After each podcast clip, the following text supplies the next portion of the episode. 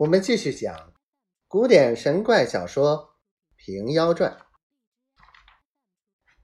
纳斯一路上逢着酒店，便买点点心来，两个吃了，他便还钱，又走些，又坐些，看看天色晚来。永儿道：“哥哥，天晚了，前面有客店歇吗？”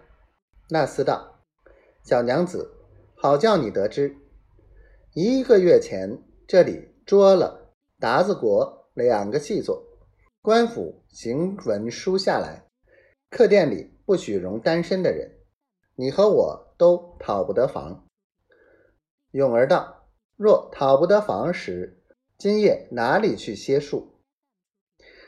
纳斯道：“你若依得我口，便讨得房。”勇儿道：“只依哥哥口便了。”纳斯道：“小娘子，如今不真个，只假说我们两个是夫妻，便讨得房。”永儿口中不道，心下思量：这厮与我从无一面，萍水相逢，并没句好言语，只把鬼话哄我，要硬讨人便宜。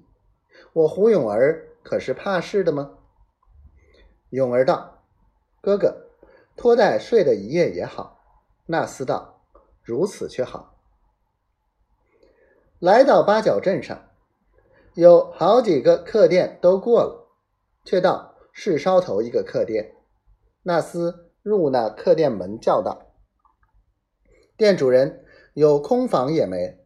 我夫妻二人讨间房歇。”店小二道：“大郎莫怪，没房了。”那厮道：“苦也。”我上上落落只在你家头歇，如今没了房。店小二道都歇满了，只有一间房铺着两张床。方才做皮鞋的胡子歇下，怕你们夫妻二人不稳便。纳斯道，且引我去看一看。店小二在前，纳斯同永儿随后。店小二推开房门。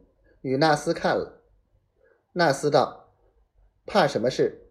他自在那边，我夫妻两个在对床。”店小二道：“这般，你们两个自入房里去。”店小二交了房，勇儿自道：“却不推奈这厮，我又不认得你，却叫我做他老婆来讨房，我只叫他认一认老婆手段。”